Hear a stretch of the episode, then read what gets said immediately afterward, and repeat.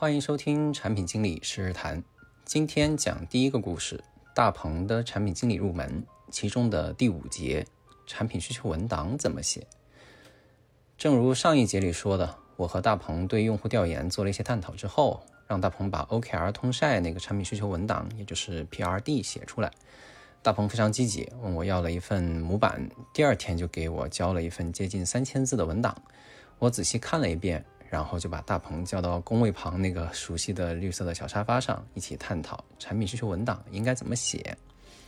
首先啊，知其然还要知其所以然，所以呢，我先问了大鹏一个问题：你觉得为什么要有产品需求文档呢？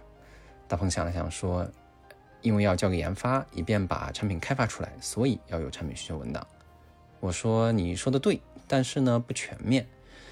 产品需求文档不仅交给研发去做开发，它也可以交给产品运营。运营可以通过阅读你的产品需求文档去了解你整个产品的功能，然后它还可以以此去构思它整个产品运营的方案。同时呢，你也可以把产品需求文档交给其他的产品经理，当你们有工作交接的时候呢，可以作为一个最关键的一个材料。那你会发现呢，产品需求文档交给不同的人，他会转化出不同的东西。交给研发，研发结合自己的专业知识，转化成代码与工程；交给运营，运营结合自己的专业知识，转化出运营的方案等等。那围绕着产品，各个不同的角色会做紧密的配合。那紧密的配合，无疑它需要一个准确无误的文件，这就是产品需求文档。一份文档看的人不同，用处不同，对它的要求肯定也是不一样的。如果说是写给自己看的日记，想怎么写就怎么写。青春期的小朋友啊，他会担心自己写的日记被父母看到，还会用各种各样的密码。那只要自己能看懂，怎么写其实都没所谓。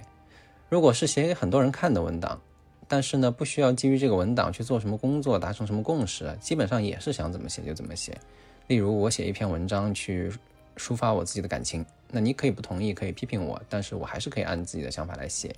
那就像我现在在录音一样，就是我爱怎么说，其实就怎么说，因为我并不需要大家去达成一个什么共识，或者一起来做一件什么事情。然后产品需求文档就很不一样。首先啊，产品需求文档它确实是写给很多人看的。那其次呢，这些看文档的人他还要基于这个文档去配合去做一些工作。所以呢，产品需求文档它就不能想怎么写就怎么写，它一定会有一定的标准和要求。首先，在信息的层面上，要保证信息充分全面，各方都能基于这一份文档找到自己工作所需要的必要的信息。其次呢，在结构表现的层面上啊，文档的结构要非常严谨，行文要简洁明了，语句上不要留模糊的一些空间，以提升各方信息获取的效率，避免造成误解等等。那一份好的产品需求文档，它就像一根定海神针一样，不论环境怎么变啊，相关的人怎么变，出现任何的问题。只要到这份文档里面来看，就能找到你要的答案。那我们经常遇到这样的情况，就是用户呢反馈有问题，然后呢运营团队把问题带回来，发现当时的产品经理啊、研发人员啊都已经换了，都不在了。所以呢，现任的产品经理就很惨，他只能拉着研发一起读代码，代码可能写的也不是很好，可能也没有什么注释。过了两三天，终于查出来了，结结论是什么呢？结论就是当初产品方案就是这么设计的。因为没有完善的产品需求文档，不知道为什么这么设计，研发呢也不敢改。这个时候大家就会很感慨，如果有一份完善的产品需求文档，那就好了。大鹏就给我提问说，我感觉不同的人呀，不同的公司呀，对产品需求文档的要求都特别不一样。那到底什么样子的产品需求文档才能算作一份完善的产品需求文档呢？我回答说，不同的公司、不同类型的产品对需求文档的要求肯定是各不相同的。那表现出来他们的产品需求文档的模板可能都不一样。例如说啊，有的产品它需要做一些 A/B 测试之后再上线，那在它的文档里面可能就有一个章节是专门写 A/B 测试和数据分析的。那有的产品根本不做这个事儿，那所以肯定也就没有这个章节。那先不用太纠结于这些章节上啊，具体的这些细节啊，我们可以先从通用的层面上说一说产品需求文档最主要的几个大的部分。第一部分，需求背景。有一些产品经理在写产品需求文档的时候，很不注重背景信息，草草写两句话应付了事，这样其实是不对的。那什么叫背景呢？例如我们说一个人的背景，我们会说他出生在哪里，在哪里长大，读什么学校，什么专业，以前做过什么工作，以此类推。一个产品需求文档也是类似的，需求从根源上是从哪里来的，这个得在背景里边说明白。那把背景弄明白了，其实其他人也才愿意跟你协作，否则没头没尾的上来就说要做这个做那个，谁愿意配合你呢？需求的背景回答的就是为什么要做这件事情。那它可以是从一个公司的战略管理、目标管理的角度来看。那么内部所有的产品需求啊，最终其实都应该源自公司的战略，因为你一个做的事情如果跟公司的战略没有关系，其实它是一个无效的事情。啊，例如说，公司的战略是做数字化的转型，那数字化转型被拆分为，例如前台、中台、后台的数字化转型。那其中呢，前台的业务的数字化转型最为重要。在前台的业务里面呢，呃，整个公司的多业态，呃，例如说线上线下的整个客户体系的数字化是关键。所以呢，起了一个客户的统一 ID 的一个项目。呃，本次呢，线下门店客户的这个数字化的需求就产生了。那自上而下，从宏观到微观。讲清楚整个需求的背景，其实是非常非常必要的。就像我刚前面讲的这样，从公司的战略一直到我们要做的一个需求，作为产品经理，你要搞清楚整个的背景，才能够更加准确的去做你的产品的设计，然后传递给研发，研发也会觉得自己在做的事，在一个大的背景里面是有一个位置的，它是重要的，这样才能激发所有人一起来干活的动力。作为产品经理，在写的时候可能不觉得背景有多重要，但是真的当你接业务需求的时候，接手产品的时候，你会发现一段详实的、生动的需求背景对于自己来说是多么的重要。回到这次大鹏你写的需求背景来看，你对 OKR 本身的由来写的是比较详实的，但是你没有写为什么我们公司要用 OKR。例如说，因为在一些创新的领域、创新的部门，KPI 其实是不适用的。为什么不适用呢？怎么不适用呢？你可以给一些案例，这些东西是需要补充的。如果有了这些东西，你这个需求的背景就会比较生动，会让人觉得说，在此时此刻，我们确实有必要做这样一件事情。大鹏听完之后呢，明白了一些，说啊，背景要写的有理有据，其实也是向别人去证明有必要做这个产品需求。我说没错，其实产品需求文档啊，不光是说清楚要做什么，为什么做也非常非常重要。毕竟人都需要合情合理嘛。那我接着说第二部分。第二部分是用户案例。什么是用户案例呢？就是什么样的用户在什么情境下为什么用产品，怎么用产品，感受是什么样子的。它类似于一个用户的故事。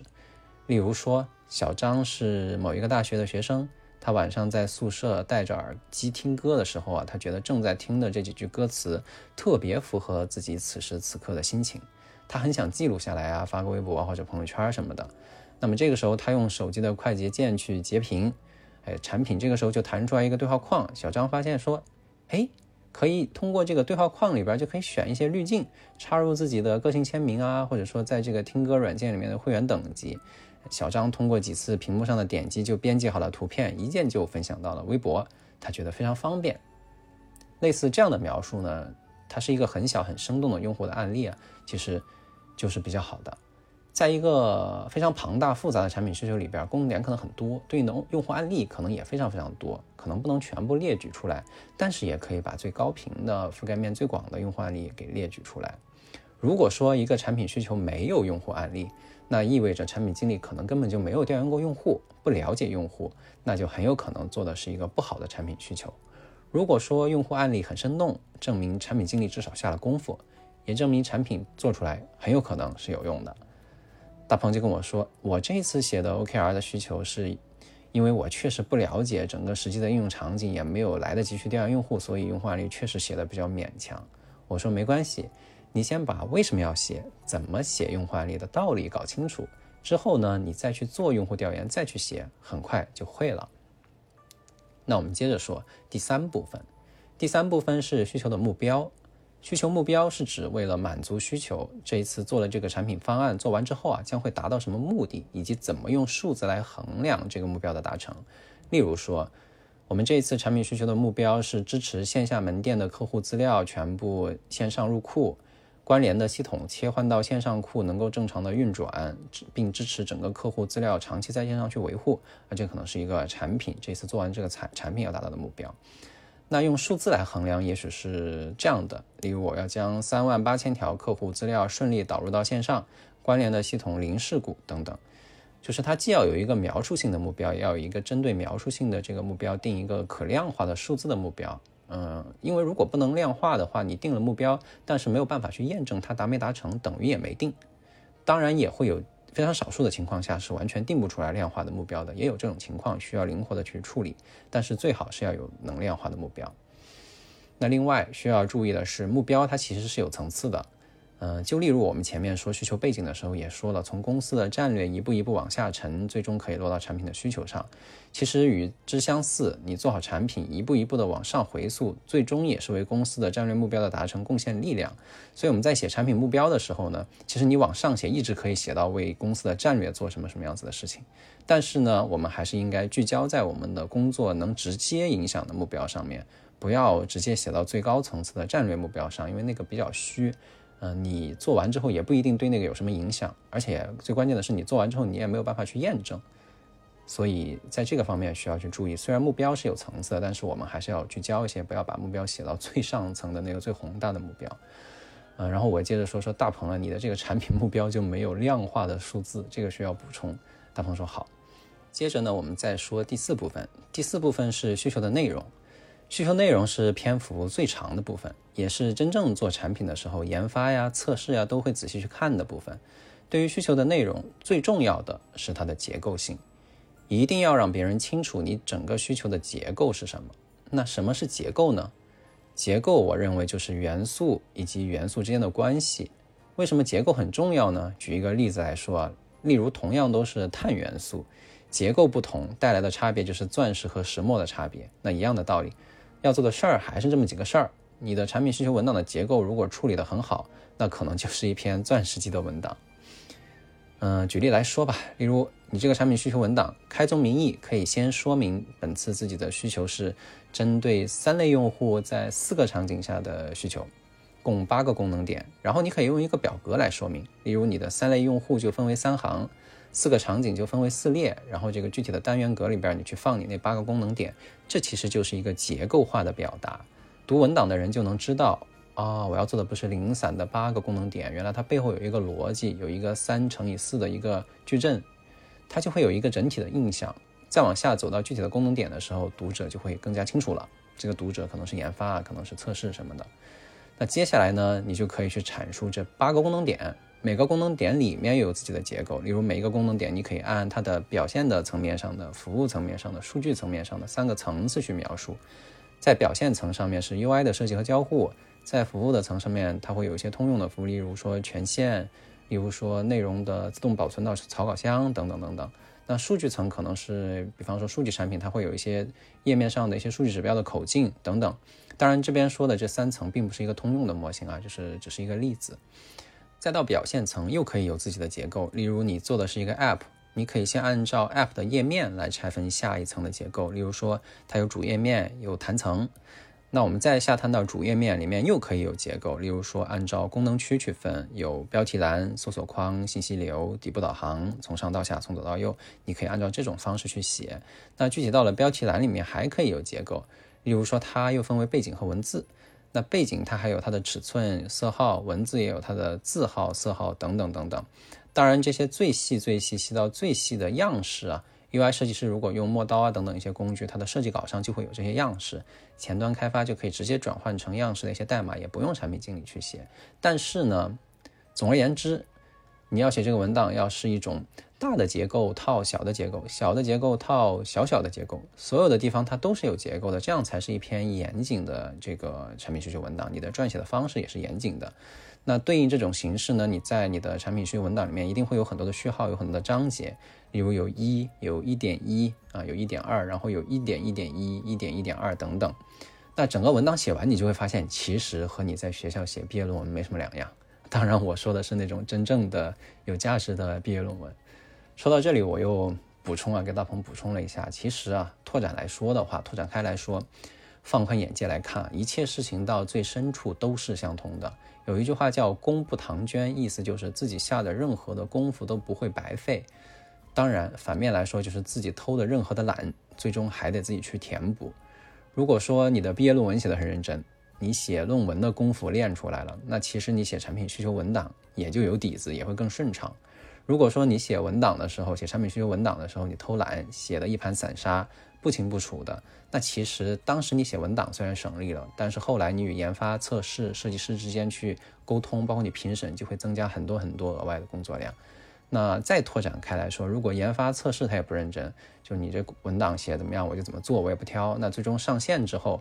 就会增加很多运营和客服的很多很多工作量，因为你毕竟出了问题，客户反馈回来，你总归要处理，对吧？所以总之你要下的功夫它是不会消失的，要么你自己提前下功夫，要么事后去补窟窿。然后回到这个主题，就是除了结构之外，嗯，就刚刚讲的产品需求文档的结构之外，我还额外要强调一点，就是产品需求文档里的信息一定要确定，一定不要写一些模棱两可的句子，例如说。我在此处希望对用户的用户名做一些自适应的处理，这就是一个非常糟糕的表述。在什么情况下做什么自适应的处理呢？长度大于多少的时候截断，还是说把后面变成一个省略号等等？你产品需求文档里面如果写的模棱两可、不清不楚，如果说负责任的研发他还会来问一下你这个地方怎么弄。但如果说研发他也不来问，自己随便写一个，最终测试呢他也没用心去测，那上了线之后谁也说不清楚。万一用户来问的时候怎么办？